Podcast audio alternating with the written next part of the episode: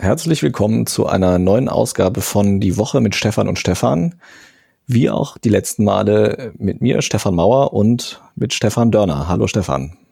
Hallo Stefan. Ich glaube, wir haben noch nie unsere Nachnamen gesagt in diesem Format. Stimmt. Oder? Ja, aber dann ist doch schön. Wurde ja mal Zeit. Haben ja. wir, dann wissen die Leute das jetzt auch, falls es sie interessiert. Können Sie uns googeln. Genau, können Sie uns googeln. Du bist da wahrscheinlich ein bisschen leichter zu finden als ich, aber auch ich sollte auffindbar sein. Wir haben in den letzten Wochen eigentlich jedes Mal über die Tracing-App gesprochen der Bundesregierung oder die, die europaweit geplant ist, um in Zukunft Fälle, Ansteckungsfälle mit dem Coronavirus nachzuverfolgen, schneller als das bisher geschah. Und das ist weiterhin eine sehr dynamische Geschichte. Ursprünglich hieß es mal, dass eine erste Version in Deutschland eventuell schon am 19. April auf den Markt kommen könnte. Wir haben immer noch keine und laut unserem Gesundheitsminister wird das auch noch ein paar Wochen dauern, bis eine kommt. Trotzdem gibt es wieder größere Updates. Stefan, erzähl doch mal. Genau, ich sag mal eben ganz vorneweg schon mal die ganz große wichtige Nachricht und zwar die Bundesregierung setzt jetzt doch auf eine dezentrale Lösung. Ähm, das war ja im Zentrum eines, wie ich es genannt habe, Nerdstreits der letzten Wochen. Also die Frage, braucht es einen zentralen Server, über den alles läuft und über den vor allen Dingen das Matching stattfindet? Also die Frage, wer war eigentlich mit wem zusammen und gab es da Kontakte mit Infizierten? Ähm, oder macht man das Ganze über eine dezentrale Lösung ohne einen zentralen, allwissenden Server?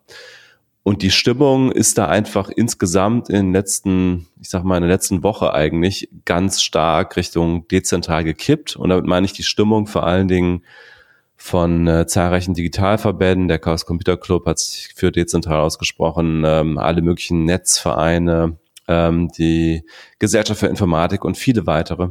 Und vor allen Dingen aber, und das ist wahrscheinlich das Allerwichtigste, ähm, Google und Apple haben sich sehr stark auf diesen dezentralen Ansatz eingeschossen. Und jetzt hat Helge Braun, also der Chef des Bundeskanzleramts, eben äh, in Interviews äh, mit der ARD und mit der Welt am Sonntag, Freitagabend, glaube ich, ähm, eben gesagt, die Bundesregierung geht auch auf den dezentralen Ansatz. Bis dahin war es aber ein ziemlicher Ritt, was so diese Statements der Bundesregierung anging, zwischen zentral, dezentral, DP3T, PEPPT und so weiter. Ich, ich mache mal ganz kurz eine Chronologie auf, ähm, um, um diese Verwirrung so ein bisschen nachzuzeichnen. Also am 21. April hatte die linken Abgeordnete Anke Domscheit-Berg, die ja so relativ digital affin ist, die Bundesregierung offiziell gefragt im Bundestag, wie sie jetzt aussieht mit der Corona-App, welche Modelle da äh, diskutiert werden. Und da hieß es, dass neben DP3T, das ist dieser dezentrale Ansatz, und PEPPT, das ist eigentlich ein Ansatz gewesen, der erstmal agnostisch war, also sowohl zentral als auch dezentral sein sollte, aber am Ende sich dann doch sehr stark auf zentral fokussiert hat, als auch noch ein, äh, eine App aus Österreich von der Accenture GmbH, dass die alle irgendwie gerade bewertet werden. Dann kam am 23.04 der digitalpolitische Sprecher der CDU-CSU-Bundestagsfraktion Tankred Schipanski und sagte dem Handelsblatt, dass äh, Jens Spahn sich jetzt auf Pepiti äh, festgelegt hätte. Das wurde noch am selben Tag dementiert vom Bundesgesundheitsministerium, äh, was der DPA gesagt hat. Wir behalten aber natürlich weiterhin auch andere App-Entwicklungen im Blick. Es ginge da nur um eine Machbarkeitsstudie zu PEPT.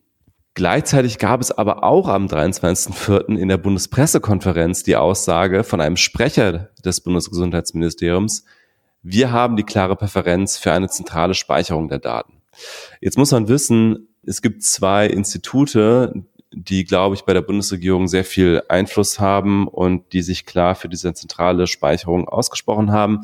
Das eine ist das Robert Koch Institut, ähm, sicherlich inzwischen allen bekannt in Deutschland. Und das andere ist das Fraunhofer Heinrich Herz Institut, HI äh, hat sich ebenfalls für diese zentrale Speicherung der Daten ausgesprochen.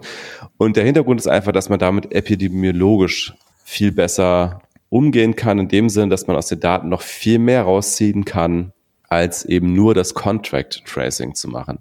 Und jetzt in der aktuellen Lösung hat ähm, Bundesgesundheitsminister äh, Jens Spahn nochmal gesagt, dass dieses Feature, ähm, dass man so ganz viel Allgemeines noch über die äh, Epidemie herausfinden kann, das soll sozusagen nochmal extra dran gebaut werden an die App und es gibt dann eben freiwillig die Möglichkeit, also generell ist die App freiwillig, aber man kann sich dann nochmal entscheiden, auch nochmal an so einer Umfrage teilzunehmen, äh, wo Daten ans RKI über, übermittelt werden und das soll sozusagen diesen Part stärker abdecken, der nicht das reine Contract Tracing ist. So, ich könnte jetzt noch mehr dazu erzählen, aber vielleicht manchmal, weil ich, bevor ich jetzt wieder so einen völlig, völligen Monolog abdrifte, lasse ich dich vielleicht mal kurz zu Wort kommen. Ja, ähm, genau, du hast ja da definitiv die äh, bessere, den besseren Tech-Überblick. Ich finde ja auch immer spannend, was solche Dinge dann auch politisch bedeuten und was sie auch bedeuten einfach für die Umsetzbarkeit dieser ganzen Pläne. Was für mich also jetzt bemerkenswert ist, wir haben jetzt also gemerkt, diese schöne europäische Vorstellung von wegen, auch wir können es schaffen, irgendwelche Plattformen zu bauen und dann, ich sag mal, den Tech-Riesen aus den USA und immer mehr auch aus China da so ein bisschen Parodie zu bieten und vielleicht sogar mit Datenschutz Made in Europe eine besondere, ähm, ein besonderes Gütesiegel irgendwie zu erschaffen. Das war ja vor der Corona-Krise immer mal wieder ein Thema, dass das sozusagen der europäische USP sein könnte, wenn es um Digitalisierung geht. Damit sind wir jetzt zumindest in diesem Fall also mal krachend vor die Wand gefahren. Wir haben im Gegenteil, also wir konnten uns nicht einigen auf ein europäisches System und es sieht zumindest für mich so aus, als hätten jetzt Apple und Google diese, dieses europäische Konsortium zu mehr Datenschutz gezwungen, als es eigentlich ermöglichen wollte, was ja irgendwie völlig paradox ist. Ähm, das, es war ja immer so, dass die eigentlich zusammen mit Facebook, Amazon und Co. als die großen Datenstaubsauger galten und es immer hieß, wir müssten uns vor denen schützen. Und jetzt kommt also kommen Apple und Google und sagen per PT, Leute, mit unserem Betriebssystem auf den Handys ist so eine total äh, datenintensive Infrastruktur nicht zu machen. Dafür machen wir euch die Schnittstellen nicht auf. Und das ist doch eigentlich völlig absurd, oder wie siehst du das? Ja, das ist auf jeden Fall eine sehr interessante Entwicklung. Ähm, und es ist tatsächlich so, dass ich auch den Eindruck habe, man weiß natürlich jetzt nicht ganz genau, war es jetzt der Protest dieser ganzen äh, Vereine oder war es eher Google und Apple oder war es beides? Wahrscheinlich war es auch irgendwie beides. Aber also was dazu geführt hat, dass jetzt der dezentrale Ansatz äh, verfolgt wird. Aber mit dem Update von Apple und Google auf das Protokoll 1.1 ihres Ansatzes haben die beiden doch mal wirklich klargestellt, äh, und das war, glaube ich, am Freitag oder Samstag, haben sie, nee, am Freitag war das, da haben sie nochmal wirklich klargestellt, dass sie diesen zentralen Lösungen eine klare Absage erteilen. Das hat auch ein TechCrunch-Artikel gut analysiert, den ich gerne nochmal in den Shownotes äh, verlinke. Also mit diesem Update wurde nochmal ganz klar gemacht von den beiden, Leute mit uns nicht. Das war eine klare Botschaft auch an Deutschland und Frankreich, die eben sehr stark so eine zentrale Lösung haben wollten. Und das ist tatsächlich, das kann man so zusammenfassen, ähm, dass diese Lösung, die mit, der, mit dem zentralen Server, die wäre sozusagen aus der epidemiologischen Sicht ein bisschen schöner gewesen und aus der Datenschutzsicht ein bisschen unschöner. Super vereinfacht jetzt. Also dahinter steckt eine sehr, sehr lange, sehr intensive Debatte, aber man kann das unterm Strich wirklich so zusammenfassen. Das heißt also ja, hier sehe ich das auch so, haben Apple und Google tatsächlich am Ende Deutschland und Frankreich insbesondere zu mehr Datenschutz gezwungen. Ähm, und das ist auch eine super interessante politische Dimension, auch eine richtige juristische Dimension. Also man muss hier ja auch äh, letztlich, also das muss man jetzt nicht in dieser Krise diskutieren, aber vielleicht danach nochmal, die Frage nach der Souveränität. Also Apple und Google haben ja zusammen auf ihren Smartphones einen 100% Marktanteil, äh, also einen quasi 100% Marktanteil, was die Betriebssysteme angeht. Das heißt, die haben de facto hier eben auch die Macht, so einen Standard zu setzen. Und das ist, äh, da, da schließen sich dann tatsächlich viele interessante Fragen, auch, auch demokratietheoretische Fragen an. Ähm, ist das in Ordnung? Ne? Also äh, ist das eigentlich okay, dass ähm, zwei Konzerne sich absprechen und dann gemeinsam sozusagen die Standards setzen bei so einer Frage, wie so eine App funktionieren muss? Und das wird sicherlich noch für Diskussionen sorgen, aber jetzt der aktuelle Stand und darüber freuen sich jetzt viele, äh, sagen wir mal, der datenschutznahen Organisationen, wie jetzt der Chaos Computer Club. Also aktuell scheint zumindest die Entscheidung von Apple und Google da einen großen Beitrag äh, geleistet zu haben, dass da jetzt eben eine dezentrale Lösung kommt, die tatsächlich ein bisschen datensparsamer ist, zumindest was die Informationen angeht, die Institute bekommen und es ist tatsächlich auch so, dass sie nochmal den Namen geändert haben. Also Apple und Google haben den Namen für dieses Protokoll geändert. Das nennen sie jetzt nicht mehr Tracing, sondern Exposure Notification. Ich weiß nicht, ob sich dieser Begriff jetzt wirklich durchsetzen wird für das Ganze. Ich glaube, der, das Kind ist auch schon so ein bisschen in den Brunnen gefallen. Aber da geht es letztlich darum, äh, dass bei diesem Tracing äh, herrscht ja wahrscheinlich bei vielen immer diese Vorstellung vor, dass am Ende irgendwer so diese, diese Liste der ganzen Kontakte hat. Also dass irgendwer weiß, und wenn es auch nur das eigene Smartphone ist, wann du dich mit wem getroffen hast und wie lange. Und so ist es eben nicht. Also das wird natürlich zwar gemessen, aber die Daten werden so verschlüsselt und äh, anonymisiert, dass am Ende tatsächlich nur die reine Ex Exposure gemessen wird. Also wie lange war dein Handy in der Nähe von Menschen, die später sich als infiziert gemeldet haben. Und ob das dann eine Person zehn Stunden lang waren oder ob das zehn Personen eine Stunde waren, das, das weiß man hinterher nicht. Also es wird wirklich äh, sozusagen durch diesen Algorithmus nur die Exposure an sich gemessen. Ich hätte da dann tatsächlich auch doch nochmal so eine technische äh, Frage, wo du vielleicht auch eine bessere Antwort drauf hast als ich. Also der große Streitpunkt war ja auch, dass es also bei einer zentralen Erfassung sehr viel einfacher wäre, dass man die Labors mit anschließt, die die Coronaviren-Tests machen und die sozusagen dann äh, einstellen können, die und die Person ist positiv getestet, dass man also als User das dann nicht selber kann weil natürlich, ich denke auch zu Recht, die Befürchtung besteht, wenn jeder einfach eingeben kann, äh, ja, ich bin positiv, dass, dann, dass es dann auch viele Trolle gibt, die einfach sagen, ja, ich, dann schicke ich jetzt halt mal einfach alle Leute, mit denen ich in, in der Nähe war, in den letzten 14 Tagen nach Hause für zwei Wochen. Und das kann ja auch nicht ganz im Sinne des Erfinders sein. Gibt es dafür inzwischen, also weiß man schon, ob es da eine Lösung gibt? Oder ähm, weil möglich ist es ja wahrscheinlich schon. Ich habe nur gelesen, dass es deutlich komplizierter wäre, in einem dezentralen System sowas anzuprogrammieren. Ja, das ist erstmal auf jeden Fall richtig. Also bei einer dezentralen Lösung sind Trolle und ähm, generell falsche Angaben der Nutzer äh, ein Problem, was man in der zentralen Lösung leicht lösen könnte. Ähm, ich habe nichts gehört in diese Richtung. Also ich, ich wüsste jetzt aktuell von keinen Schutzmaßnahmen dagegen. Das würde ich aber auch nochmal abwarten. Also ich halte das nicht für komplett unmöglich.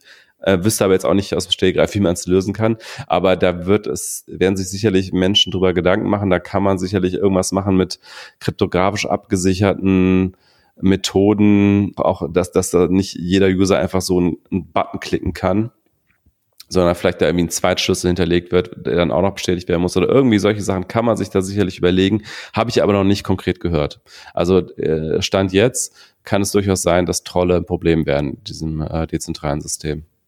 Und äh, dann wäre eigentlich wie auch in den Wochen davor meine wieder meine Frage auch, also ich habe das Gefühl, dass diese Diskussion so langsam doch auch außerhalb unserer, ich sag mal, etwas nerdigen Bubble wahrgenommen wird und dass vor allem halt wahrgenommen wird, wie viel kritisiert wird. Vor allem, wie viel PepPT kritisiert wurde und wie viel diese zentralen Ansätze kritisiert wurden, dass es eben wohl darum ginge, viel mehr Daten zu erheben, dass äh, also auch sehr viel ja, Vorschussvertrauen irgendwie verloren gegangen ist. Und ich habe die Befürchtung, dass wenn, wenn man also jetzt als nicht so sehr Tech interessiert hat, diese ganzen Dinge mitbekommt und eigentlich immer nur mitbekommt, dass da irgendwas nicht vertrauenswürdig ist, dass da irgendwas shady läuft, dass wir dann am Ende eine viel zu geringe Akzeptanzrate haben werden für diese App, weil wir haben ja nach wie vor das Problem, dass wir eine sehr, sehr hohe Durchdringung brauchen, damit überhaupt äh, das funktioniert. Weil wenn ich, wenn nur ein Drittel der Leute das auf ihrem Handy hat, dann äh, brauche ich das eigentlich gar nicht. Ja, also die Frage, wie viele Leute müssen es eigentlich nutzen, damit es irgendwas nützt, ist tatsächlich eine, die aus meiner Sicht nicht ganz so klar ist. Also natürlich ist es so, damit es einen richtig guten Effekt hat, brauchen wir schon ähm, eine Mehrheit, die das nutzt, damit das richtig ein Gamechanger wird. Aber wenn es einfach nur darum geht, dass ein Gesundheitsamt eine Zeitersparnis hat oder auch einzelne Kontakte überhaupt auffallen, die sonst nicht aufgefallen wären, das nützt ja schon selbst bei wenigen App-Installationen. Aber ist natürlich schon so, der Nutzen dieser App äh, steigt äh, quadratisch, wie Pavel Meyer das auf Twitter genannt hat. Je mehr Menschen die App nutzen, desto, äh, desto stärker, also nicht nur linear steigt der Nutzen, sondern natürlich äh, deutlich stärker. Und ja, es ist ein super wichtiger Punkt, wie groß die Akzeptanz dieser App am Ende sein wird. Ich habe da aus Österreich, da gibt's ja schon eine App, da habe ich sehr enttäuschende Zahlen gehört. Ich weiß nicht genau, wie verlässlich die sind, aber also es ist definitiv so, dass da nicht eine Mehrheit äh, der Bevölkerung jetzt die App hat. Und diese ganze Diskussion, die kann natürlich jetzt in, in zwei Richtungen gehen. Also ich sag mal so, es gibt natürlich so den Anteil der Menschen, die, die wirst du einfach nicht dazu bekommen, so eine App zu installieren, wenn du es nicht gerade gesetzlich mit hoher Strafandrohung äh, durchsetzen willst. Und das wollen wir ja nicht. Weil die misstrauen Apple und Google und die misstrauen der ganzen Welt und die werden, egal was du ihnen erzählst, sie werden das nicht machen. Ich weiß gar nicht, wie hoch dieser Anteil dieser Leute ist, aber ich würde in Deutschland, könnte ich mir vorstellen, dass das vielleicht sowas wie 20 Prozent durchaus sind. Und dann gibt's halt einen ganz großen Teil in der Mitte, bei dem es eben doch sehr darauf ankommt, wie das Ganze kommuniziert wird und was bei denen ankommt. Und da habe ich da auch die Befürchtung, die du hast, dass die jetzt erstmal nur so, so ein Raunen wahrgenommen haben. Ah, da ist irgendwas Streit und irgendwie der Datenschutz ist nicht so ganz klar und irgendwelche äh, Leute, die sich auskennen, kritisieren irgendwas. Und bei denen kommt aber gar nicht an, dass jetzt am Ende, so wie es aktuell aussieht, ja ein extrem datenschutzfreundlicher Ansatz äh, ausgewählt wird. Also einer, wo man wirklich sagen muss, da wird epidemiologisch werden da große Kompromisse gemacht dafür, dass halt die Privatsphäre gewahrt wird. Das sollte nochmal irgendwie ganz klar kommuniziert werden in der Öffentlichkeit, meiner Meinung nach. Also das ist natürlich auch eine Aufgabe der Medien, ähm, das nochmal aufzubereiten. Und je nachdem, wie diese Debatte jetzt weitergeführt wird und ob sie weitergeführt wird, äh, ich hoffe ja, dass es ähm, jetzt mit dieser Entscheidung für den dezentralen Ansatz zumindest mal da keinen großen öffentlichen Streit mehr weiterhin geben wird, was so diese, diese Datenschutzaspekte angeht. Also je, je weniger wir davon jetzt wahrnehmen und je mehr irgendwie erklärt wird, wie dieser Ansatz funktioniert und dass er halt wirklich ein extrem datenschutzfreundlicher Ansatz ist, ähm, desto besser sehe ich, also das sehe ich auch so, dass wir, dass wir da einfach eine, eine ganz wichtige kommunikative Aufgabe auch haben, die bei der Bundesregierung liegt und aber auch bei vielen anderen. Deswegen, ich bin mal gespannt. Wir werden ja jetzt äh, hoffentlich bald zumindest mal irgendwas sehen, dass man auch mal vielleicht irgendwelchen äh, Code noch mal einsehen kann oder wirklich eine konkrete Äußerung bekommt, was wir in Deutschland am Ende kriegen können. Ich, ich glaube aber auch, dass wir mit der dezentralen Struktur jetzt erstmal eine gute Entscheidung getroffen haben, weil es nun mal einfach auf das Vertrauen ankommt und ähm, das einfach ein Misstrauensfaktor gewesen wäre, das Ganze zentral abzuspeichern. Ich würde dann auch gleich mal zu unserem zweiten Thema überleiten. Gerne. Wir als Fußballfans. Zwei, äh, genau, wir als zwei absolute Nicht-Fußballfans äh, wollen uns trotzdem ein bisschen über die Bundesliga unterhalten, weil die in der vergangenen und auch in der nächsten Woche ziemlich im politischen Fokus steht. Und zwar wollen ja die 36 Vereine der ersten und zweiten Fußball-Bundesliga wieder anfangen zu spielen, obwohl das ja laut eigentlich laut der Vorgaben, die ja aktuell herrschen mit den Kontaktbeschränkungen etc. eigentlich gar nicht möglich wäre. Weil Fußball ist ein Vollkontaktsport, anderthalb Meter Abstand sind ja totaler Quatsch und auch völlig unrealistisch. Und ähm, bei einem normalen Fußballspiel haben wir ja außerdem noch Tausende oder Zehntausende Fans, die alle total dicht beieinander sitzen oder stehen.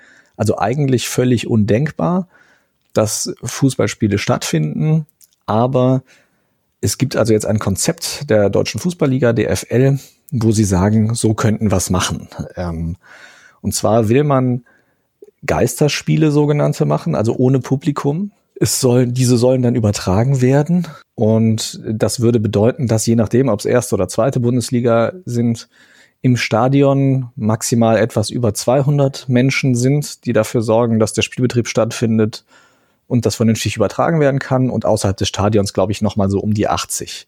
Also wir reden von etwa 300 Menschen pro Fußballspiel, die vor Ort sein müssten. Und man will also dafür sorgen, dass trotzdem die Ansteckungswahrscheinlichkeit möglichst gering ist, indem man sehr exzessiv testet. Die DFL hat dazu eine Pressekonferenz gemacht letzte Woche, die habe ich mir auch angeschaut. Da versuchte man wirklich sehr bescheiden aufzutreten, hat also immer wieder betont, es liege nicht bei der DFL, das zu entscheiden, ob gespielt werden dürfe, sondern bei der Politik. Man habe da jetzt nur versucht, alles möglich zu machen, was irgendwie geht. Es solle getestet werden, sehr, sehr viel. Und ähm, um das Ganze mal einzuordnen, also wir reden hier über neun Spieltage die noch fehlen in der aktuellen Bundesliga-Saison.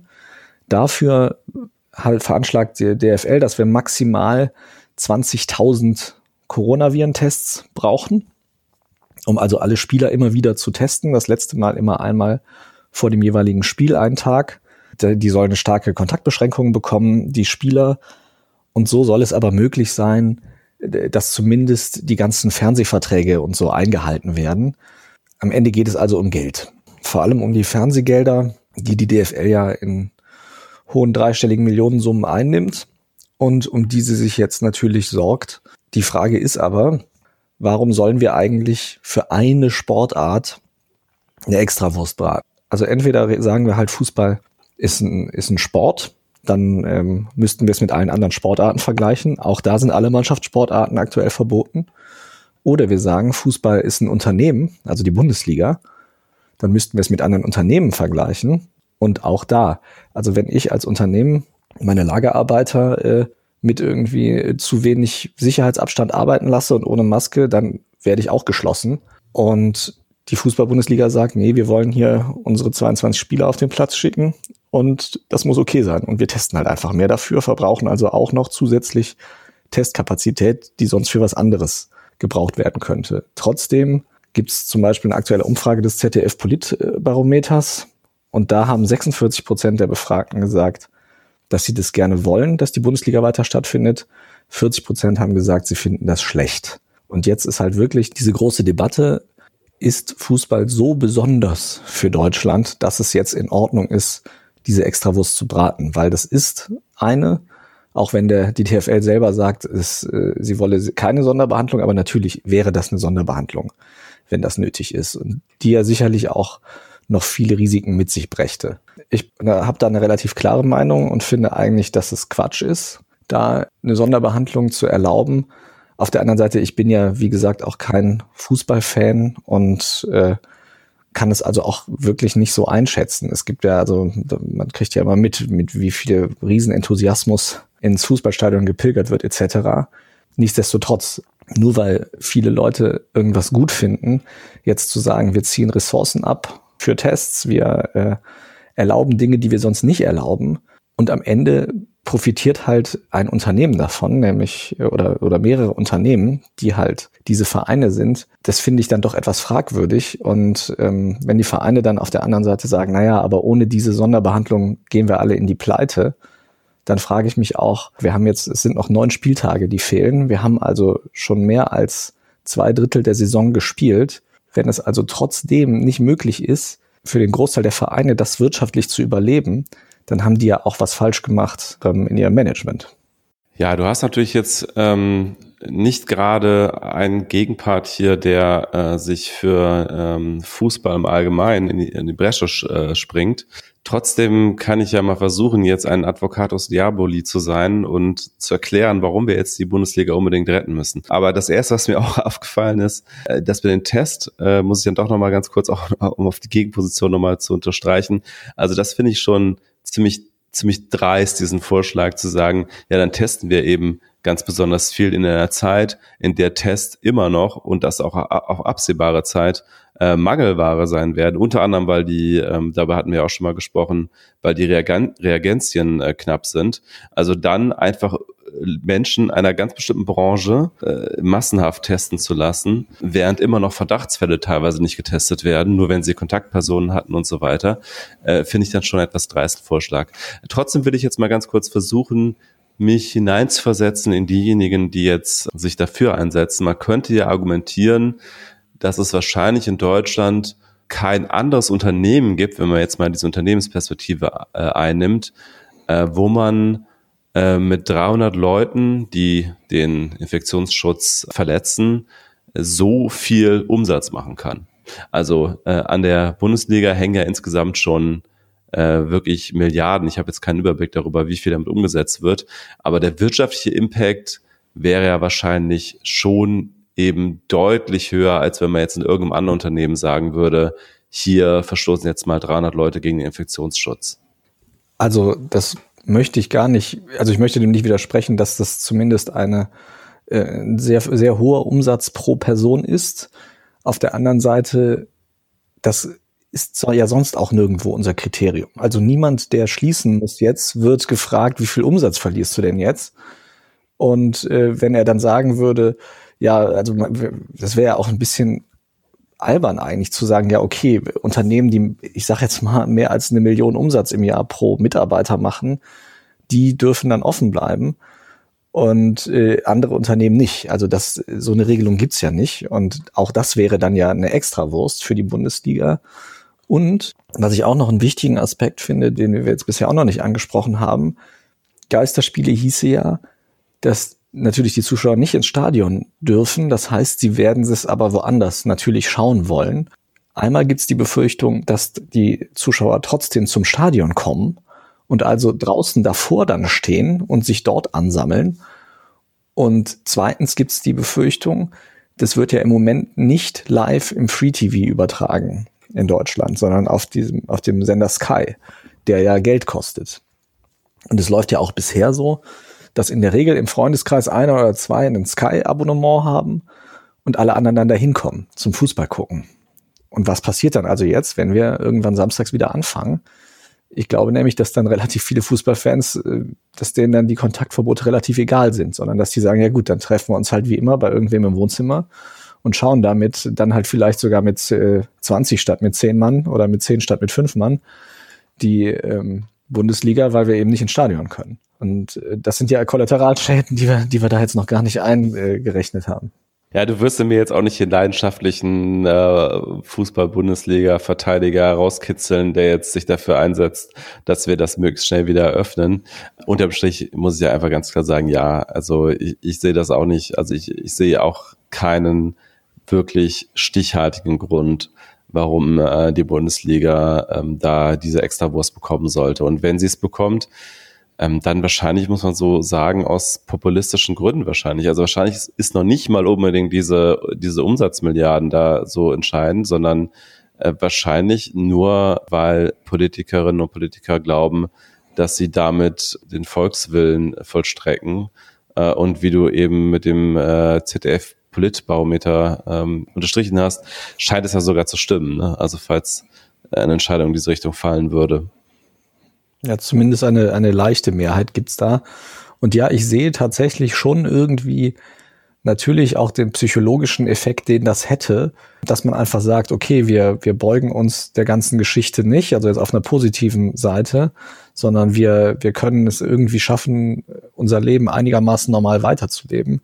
Auf der anderen Seite mache ich mir schon Sorgen, dass das gerade dazu führt, dass dann also viel mehr Menschen die Kontaktbeschränkungen, dass sie dann halt drauf pfeifen und sagen, jetzt, jetzt treffen wir uns halt zum Fußball schauen oder ähm, dass auch darüber hinaus einfach dann der, der Gedanke da ist, naja, wenn die Fußballer das dürfen, dann äh, warum dürfen wir das nicht? Und dann trifft man sich halt dann auch mal privat zum Fußball spielen oder so, wo man das vielleicht vorher nicht gemacht hätte. Also ich finde das tatsächlich bedenklich, aber wie gesagt, da sind wir ja, glaube ich, auch beide relativ einer Meinung äh, wollten das halt nur einfach mal ansprechen, weil es ja jetzt auch nächste Woche die Entscheidung geben soll. Also am Donnerstag ist die nächste Videoschalte zwischen Angela Merkel und den Ministerpräsidenten der Länder.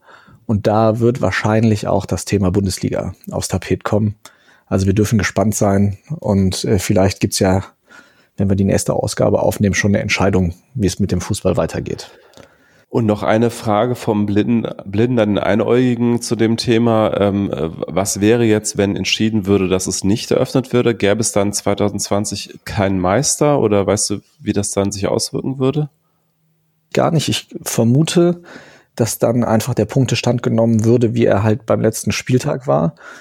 Ähm, was sich wirtschaftlich äh, hat äh, Hans-Joachim Watzke ähm, gesagt, der Manager von Borussia Dortmund, wenn wir die nächsten Monate nicht mehr spielen, dann säuft die ganze Bundesliga ab. Das war sein Zitat. Und er hat gesagt, dann wird es die in dieser Form nicht mehr geben, wie wir sie bisher gekannt haben. Der wirbt, warnt halt wirklich nochmal vor gigantischen wirtschaftlichen Folgen. Aber gerade das, also das habe ich ja eben auch schon mal gesagt, ich finde, das spricht eigentlich sehr gegen das Management der Vereine und nicht so sehr dafür, dass man jetzt ja da unbedingt wieder aufmachen muss. Also selbst einige Fangemeinschaften haben gesagt, ähm, die, äh, die Vereine haben sich selber in so eine Situation gebracht, dass sie also schon mit einem so kurzen, so eine so kurze Spielpause sie an ihre an die Rand ihrer Existenz zwingt sozusagen, das, das ist die Schuld der Vereine und äh, diese schwierige Situation, die gab es schon vorher und Corona hat die halt sichtbar gemacht und das ist, glaube ich, auch das, was für viele andere Branchen gilt und für viele andere Unternehmen. Wenn es da halt einfach ein wackeliges Geschäftsmodell vorher schon gab oder ein wackeliges Management, dann äh, wurde das jetzt halt sichtbar dadurch. Und ich glaube, da haben wir wieder so einen Fall. Das ist halt nur einer, der einfach extrem im Fokus steht, weil er eben, weil es in Deutschland so ein populärer Sport ist. Aber es gibt ja auch noch viele, viele andere Fußballvereine und viele, viele andere Fußballspieler und die kriegen auch keine Sonderbehandlung, äh, sondern eben diese 36 Vereine wollen eine. Also ich sehe das nach wie vor sehr kritisch. Und es gibt ja sicherlich auch noch einigen Puffer, wenn zum Beispiel mal ein paar von den extrem gut bezahlten Spielern auf ein bisschen Gehalt verzichten oder so. Da gäbe es sicherlich auch noch einiges an Einsparpotenzial, um die Krise zu überwinden.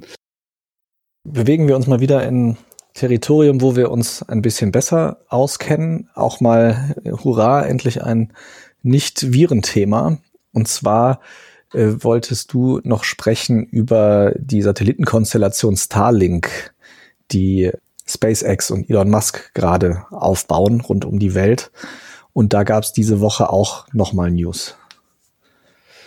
Genau, ich will es jetzt gar nicht so sehr aufhängen an aktuellen News, sondern einfach mal allgemein dieses, dieses Projekt beschreiben, weil mir erst in dieser Woche äh, mit dem mit weiteren Starts dieser Satelliten ähm, bewusst geworden ist, welche Dimension, welche riesige Dimension eigentlich Starlink, äh, Starlink äh, am Ende haben soll.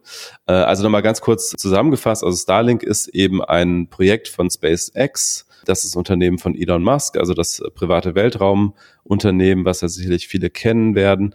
Und ähm, mit Starlink will Elon Musk in den nächsten Jahren, ähm, auch durchaus äh, so nächsten Jahrzehnt, ähm, ein weltweites Satellitensystem aufbauen, was global über Satelliten Internetversorgung äh, sicherstellen soll.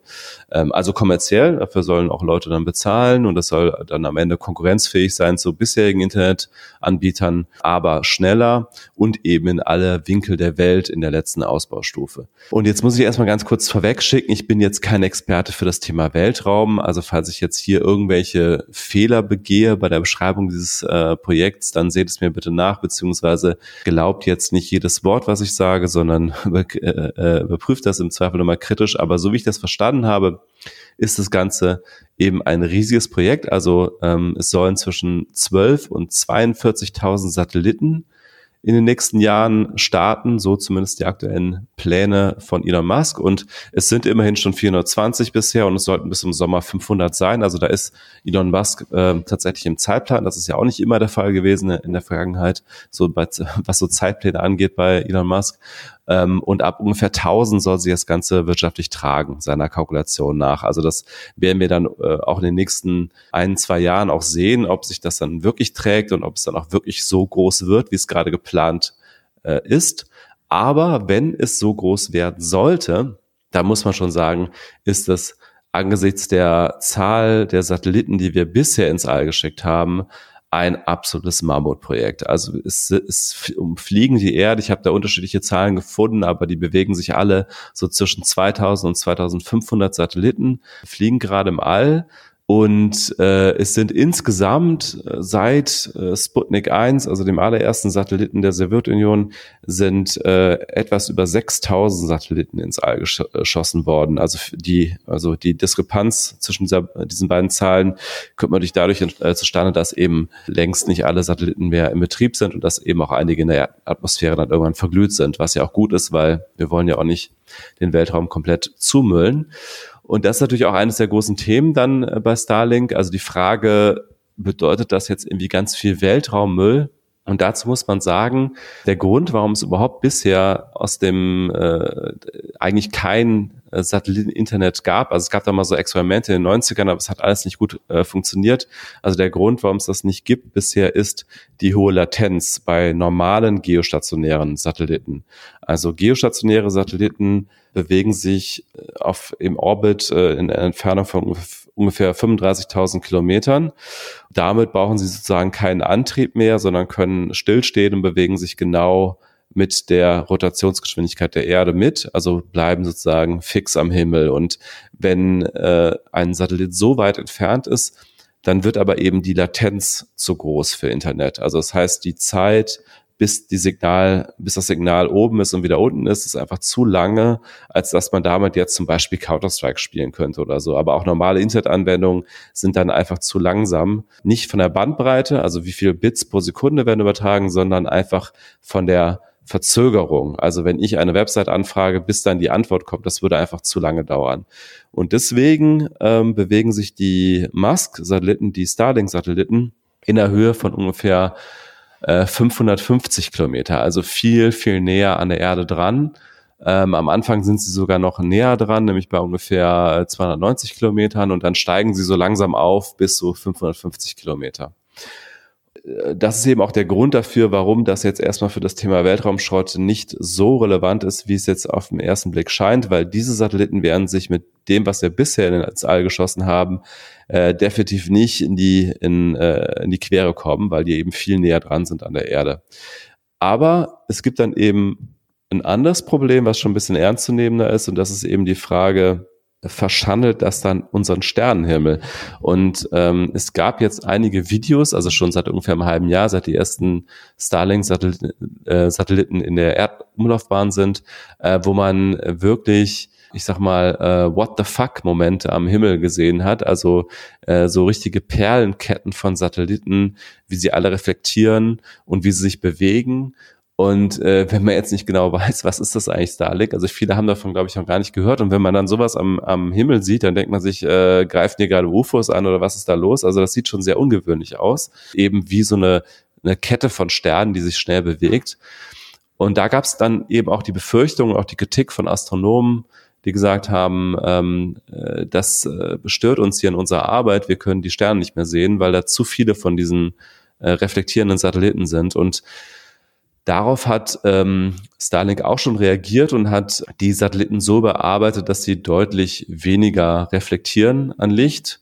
Und dazu gab es auch schon tatsächlich eine Studie, die dann gesagt hat, dass diese neue Generation der Satelliten ungefähr Faktor zwei weniger reflektieren, also tatsächlich dunkler sind, aber auch die sieht man noch, allerdings auch in erster Linie am Anfang, also wenn sie in dieser niedrigen Höhe sind von 290 Kilometern. Und wenn sie dann weiter aufsteigen auf ihre eigentliche Umlaufbahn, äh, 550 Kilometer, dann wird das auch deutlich dunkler. Ebenfalls auch ganz interessant an dem Ganzen ist, dass diese Satelliten so gebaut sind, dass sie laut SpaceX, dass sie mit dem Eintritt in die Atmosphäre zu 100 Prozent verglühen. Also, dass da nichts überbleibt. Finde ich ja trotzdem aber eine spannende Frage auch, die sich dadurch tatsächlich auch nochmal neu stellt. Es gibt ja niemanden, dem der Weltraum gehört, sage ich mal. Und das heißt, im Moment ist es ja tatsächlich noch so, und das war bisher ja auch, naja, also gab es zumindest nicht so oft Probleme, dass das äh, irgendwie das bis äh, in die breite äh, Masse reingedrungen wäre, die Inf Informationen gab. Es gab also bisher wenig Fälle, wo wirklich dann hart gestritten wurde über darüber, was machen wir mit diesem Raum? Oh, das ist schon, also das wird jetzt sicherlich nicht in der Öffentlichkeit so laut diskutiert, aber ich habe zum Beispiel mal mit Thomas Jasombeck gesprochen, der ja äh, auch für Weltraum bei der Bundesregierung zuständig ist. Und was der mir aus den Gremien berichtet hat, ähm, ist, ist schon immer wieder ein Diskussionspunkt. Ne? Also ähm, da gibt es durchaus Streit zwischen verschiedenen Staaten über Genehmigung, weil jedes Land genehmigt ja die eigenen Weltraumprojekte immer nur. Das ist schon ein Thema. Also wer der wem ausweicht zum Beispiel im, im All. Und äh, es gab zum Beispiel auch äh, wohl, das hat er mir jetzt erzählt, ich weiß nicht, ich habe es nicht überprüft, aber es gab wohl mal irgendwie, haben die Chinesen wohl einfach mal so aus Jux und Dollerei irgendwie so einen Satelliten abgeschossen, so als äh, auch kleine Machtdemonstration. Und das hat dazu geführt, dass der Satellit halt in viele, viele Teile zersplittert ist. Und man muss dazu wissen, diese Kleinteile im Weltraum sind für alle anderen Objekte da oben ähm, sehr gefährlich, weil das sind halt wie so Projektile, die die Schutzhüllen zerstören können und eben so einen, auch so einen sehr teuren Forschungssatelliten oder Militärsatelliten oder was auch immer zerstören kann im Zweifel wenn, wenn das nicht gesehen wird. Und je kleinteiliger der Schotter oben wird, desto schwieriger wird das. Und es gibt da schon Gremien auf jeden Fall. Ähm, ich glaube auch von der UNO, aber jetzt komme ich in einen Bereich, wo ich tatsächlich keine Ahnung mehr habe. Also ich sage da lieber nicht zu viel zu, aber es gibt definitiv Gremien, wo diese Weltraumschrottproblematik diskutiert wird und auch durchaus kontrovers hinter den Kulissen. Ja. Das heißt, wir haben jetzt eigentlich so ein bisschen, wir reden ja oder man denkt ja in, bei der Raumfahrt eher in Jahrzehnten als in, in Jahren oder noch kürzeren Zyklen. Aber das heißt, das ist eigentlich jetzt auch so ein bisschen Blick in die Zukunft, dass wir sagen, Elon Musk oder SpaceX, die sagen jetzt halt, okay, dann schießen wir da halt ein paar tausend Satelliten hoch. Die sind ja auch gar nicht so klein. So ein Starlink-Satellit hat ja auch immerhin über 200 Kilo. Klar, das ist natürlich jetzt viel weniger als so ein riesiger Kommunikationssatellit, mit über den so ähm, äh, Fernsehsignale oder sowas laufen.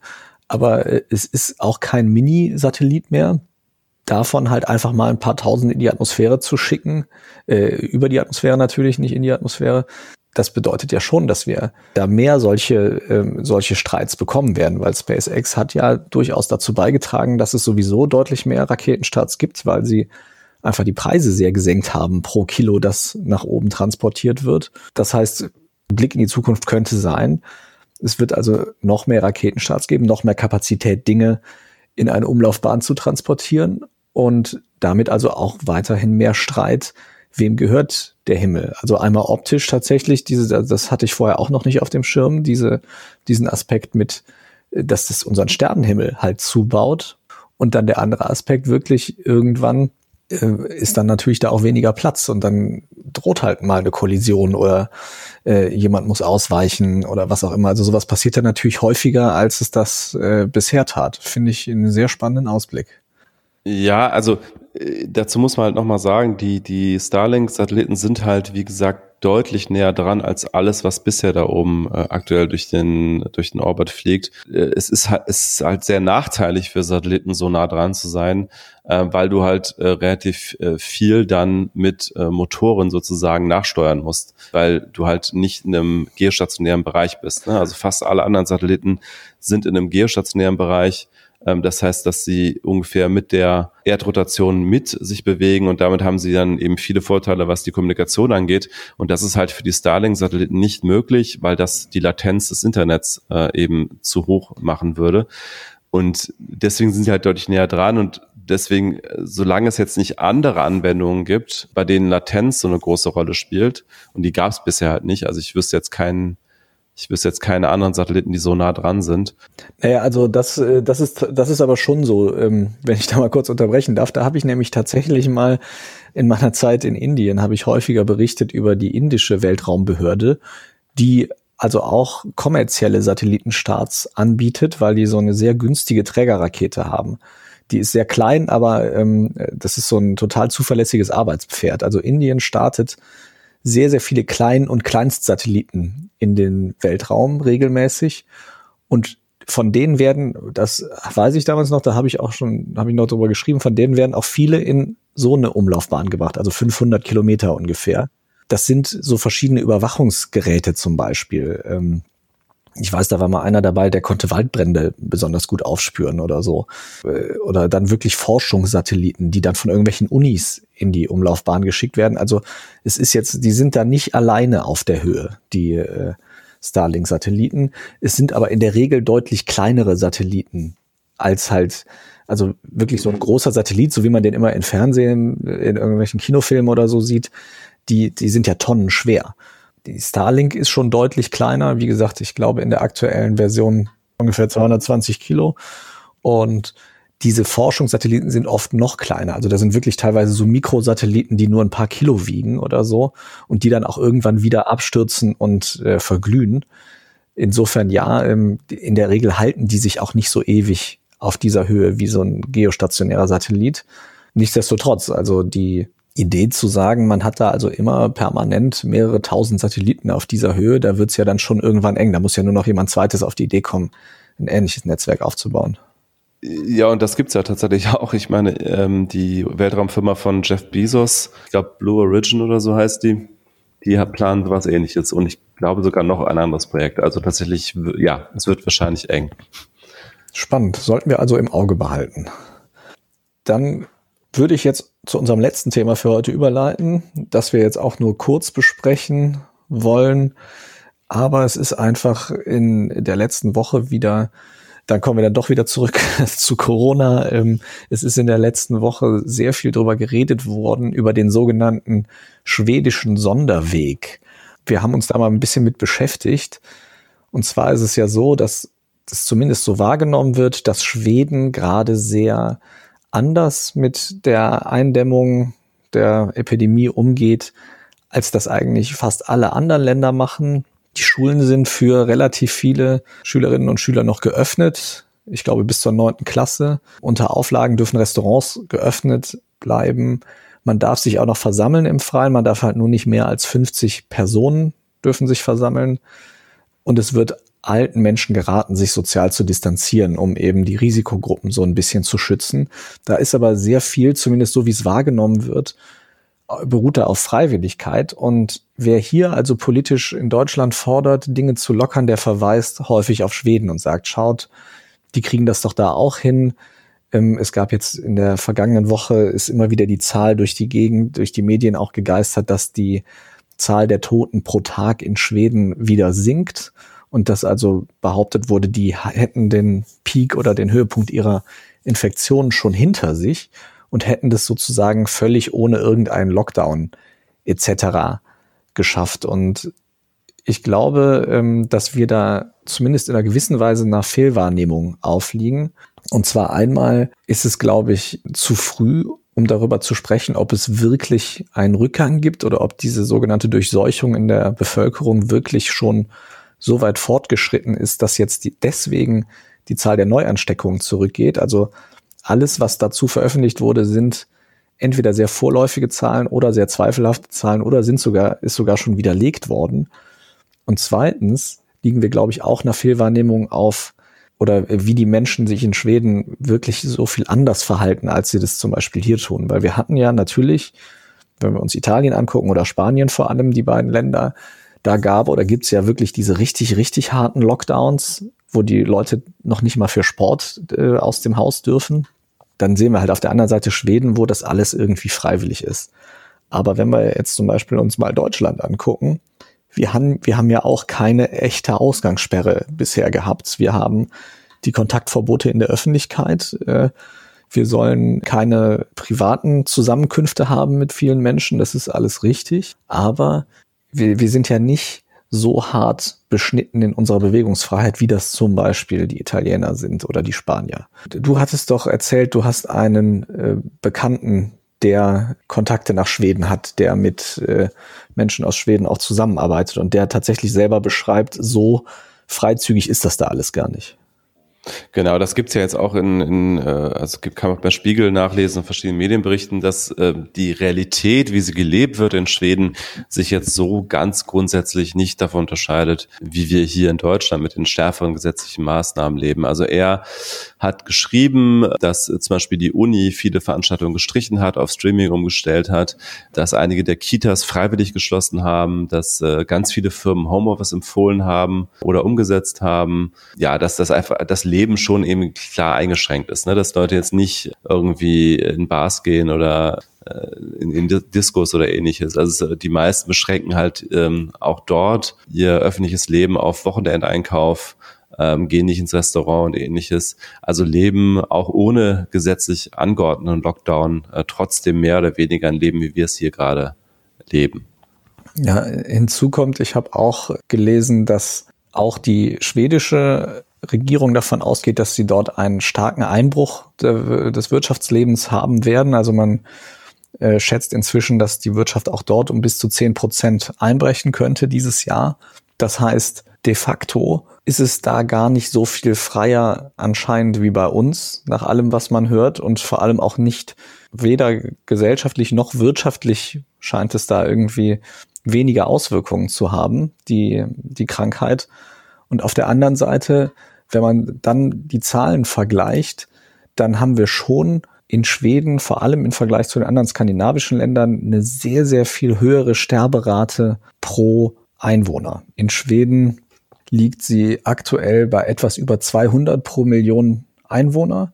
In äh, Norwegen und Finnland liegt sie dagegen unter 40.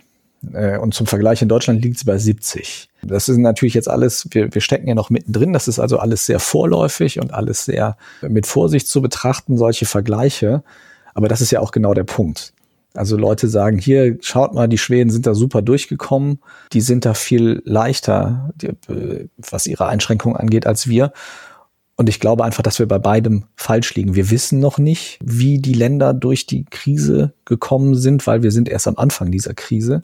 Also das wissen wir nicht. Und es ist halt nicht so, dass es dort alles so viel entspannter wäre als bei uns, sondern das ist halt eine andere Ausprägung von dem, was wir eigentlich zumindest aktuell auch in Deutschland machen. Wir haben ja Geschäfte jetzt wieder geöffnet. Es wird schon davon geredet, wann die Schulen, wann die Kitas wieder aufmachen können. Es wird davon geredet, wann die äh, Restaurants unter welchen Auflagen wieder aufmachen können. Wir haben eben über die Bundesliga geredet. Das heißt, wir haben hier teilweise wahrscheinlich sogar, ja, ich möchte nicht sagen liberalere, aber zumindest nicht weniger liberale Regelungen als in Schweden aktuell. Noch ist unsere Sterblichkeit pro Einwohner besser. Aber die Frage ist tatsächlich, ob wir diese, also ob diese Diskussion nicht einfach auch ein bisschen gefährlich ist, weil, weil da so eine Fehlwahrnehmung eben auf diesen beiden Ebenen stattfindet. Und da wollten wir einfach nochmal darauf hinweisen, dass dieser schwedische Sonderweg so ein bisschen zum geflügelten Wort geworden ist in den letzten ein, zwei Wochen und auch immer wieder angeführt wird. Also wir wissen weder, wie besonders dieser Weg eigentlich wirklich ist, weil wir, weil auch die Schweden ja sagen, sie wollen flexibel reagieren auf das, was noch passiert und die können durchaus die Maßnahmen noch verschärfen. Und ähm, zweitens ist halt wirklich sehr fraglich. Die Zahlen, die wir bisher haben, verraten uns halt noch nicht genug, um wirklich zu sagen, das hat jetzt alles super funktioniert, wie Schweden das gemacht hat. Also was, was natürlich auffällig ist in, in Schweden, ist, dass die Zahl der Toten relativ hoch ist im Vergleich zu den offiziell Infizierten und das deutet natürlich darauf hin, dass die Zahl der Infizierten halt, also dass die Dunkelziffer der Infizierten noch deutlich höher ist. Trotzdem glaube ich, ähm, nach allem, was ich gelesen habe, dass äh, auch Schweden noch weit entfernt ist von einer Durchseuchungsrate Richtung 60 oder 70 Prozent. Also der viel äh, diskutierten Herdenimmunität. Ich glaube, das, das liegt noch in weiter Ferne, selbst wenn man von einer sehr hohen Dunkelziffer ausgeht. Das heißt, auch Schweden wird sich noch überlegen müssen, wie sie weiterhin mit Maßnahmen durch die Krise kommen. Da kann ich auch noch mal ganz kurz an meinen, meine, meinen kurzen Rant von der letzten Sendung anknüpfen. Also ich habe das Gefühl, dass immer noch ganz, ganz viele diese Diskussionen irgendwie so wahrnehmen, als würden wir die ganze Zeit immer so Gesundheitsschutz gegen Wirtschaftsinteressen abwägen. Aber ich, ich halte das immer noch für, für eine etwas eindimensionale Sicht auf diese Dinge. Also ich, ich, ich finde gerade aus einer volkswirtschaftlichen Sicht, äh, fand ich sehr, sehr schade, dass wir ähm, als wir mit den Maßnahmen es geschafft hatten, ähm, die Produktionszahl offensichtlich stark zu drücken. Also über diese Zahl R gibt es natürlich viel Diskussionen, wie akkurat ist und so weiter, aber mit irgendwas müssen wir ja arbeiten und ich glaube schon, dass diese Maßnahmen geholfen haben, diese Reproduktionszahl zu drücken. Und ich finde es sehr schade, dass wir dann sehr schnell wieder gelockert haben, weil ich glaube, gerade aus, auch aus einer volkswirtschaftlichen Sicht wäre es natürlich sehr wünschenswert gewesen, wenn wir eher eine längere Zeit unter eins gehalten hätten und dann zu einem Punkt gekommen wären, wo wir wirklich wieder in die Containment-Phase übergehen könnten und einzelne Infektionsketten nachvollziehen könnten und dann eben richtig konsequent lockern. Also zwar die physische Distanzierung beibehalten und vielleicht sogar auch über, über Maskenpflicht oder Maskengebote nachdenken und all diese Dinge, aber eben viel mehr öffnen. Das, das wäre der aus meiner Sicht immer noch klügere Weg gewesen, als jetzt so schnell wieder so Kompromissöffnungen zu machen, so dass wir wahrscheinlich längere Zeit um diese Eins herumlavieren werden. Und das, glaube ich, schadet der Wirtschaft am Ende tatsächlich mehr, als hätten wir einmal konsequent diese Maßnahmen durchgehalten und dann konsequent wieder gelockert. Ähm, und jetzt sind wir halt in diesem Kompromissstatus irgendwie gerade. Ja, absolut. Also das äh, ist ja auch so. Also wenn wir, wenn wir einfach eine starke zweite Welle kriegen würden, was ja keiner will, dann würde das ja für die Wirtschaft einen viel, viel größeren Schaden bedeuten, als es den bisher schon gab. Und dann äh, hätten diese Öffnungen ja am Ende dafür gesorgt, dass es eigentlich noch schlimmer wird, weil ähm, die natürlich die Eindämmung behindern. Das dazu auch tatsächlich noch eine letzte Zahl, die ich, ähm, die wir auch noch recherchiert haben vorher zu Schweden.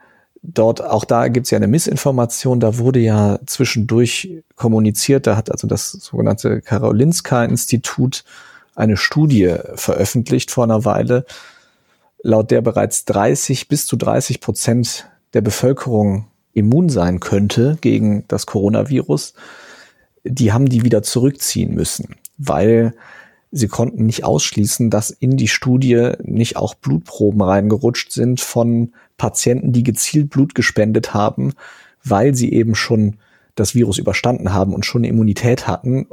Und aus diesem Blut sollte dann, also Blutplasma und am Ende sollten Antikörper daraus ent entnommen werden, um eben besonders schwere Fälle zu behandeln. Und da ist wohl die Wahrscheinlichkeit, dass es da eine Vermischung gab und diese Proben mit in die Studie gerutscht sind. Und dann ist natürlich klar, dass da eine hohe Trefferquote ist, was die Antikörper angeht. Äh, genau, es gab noch eine andere Studie, ähm, die geschätzt hat, dass die Dunkelziffer in Schweden äh, bei eins zu tausend liegt, also auf einen entdeckten Infizierten, dass darauf schon tausend nicht entdeckte Infiz Infektionen gekommen sein sollten.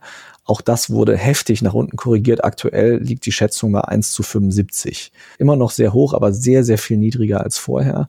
Und das zeigt uns einfach nur wieder, jetzt sich hinzustellen und zu sagen, hier, guckt mal, wir können aus den Zahlen ablesen, Schweden ist schon über den Berg und ähm, hat alles richtig gemacht. Dafür ist es viel zu früh. Im Gegenteil, die Sterberate ist deutlich höher als in den Nachbarländern. Auch das kann man vielleicht irgendwie erklären, aber sicher ist nur, wir sind uns eben nicht sicher. Und jetzt ähm, also zu sagen, wir verzichten auf das Einzige, von dem wir im Moment wirklich wissen, dass es wirkt, nämlich zu versuchen, möglichst viele Ansteckungen zu verhindern, dafür ist es einfach zu früh. Und damit können wir vielleicht diese Woche auch wieder beschließen.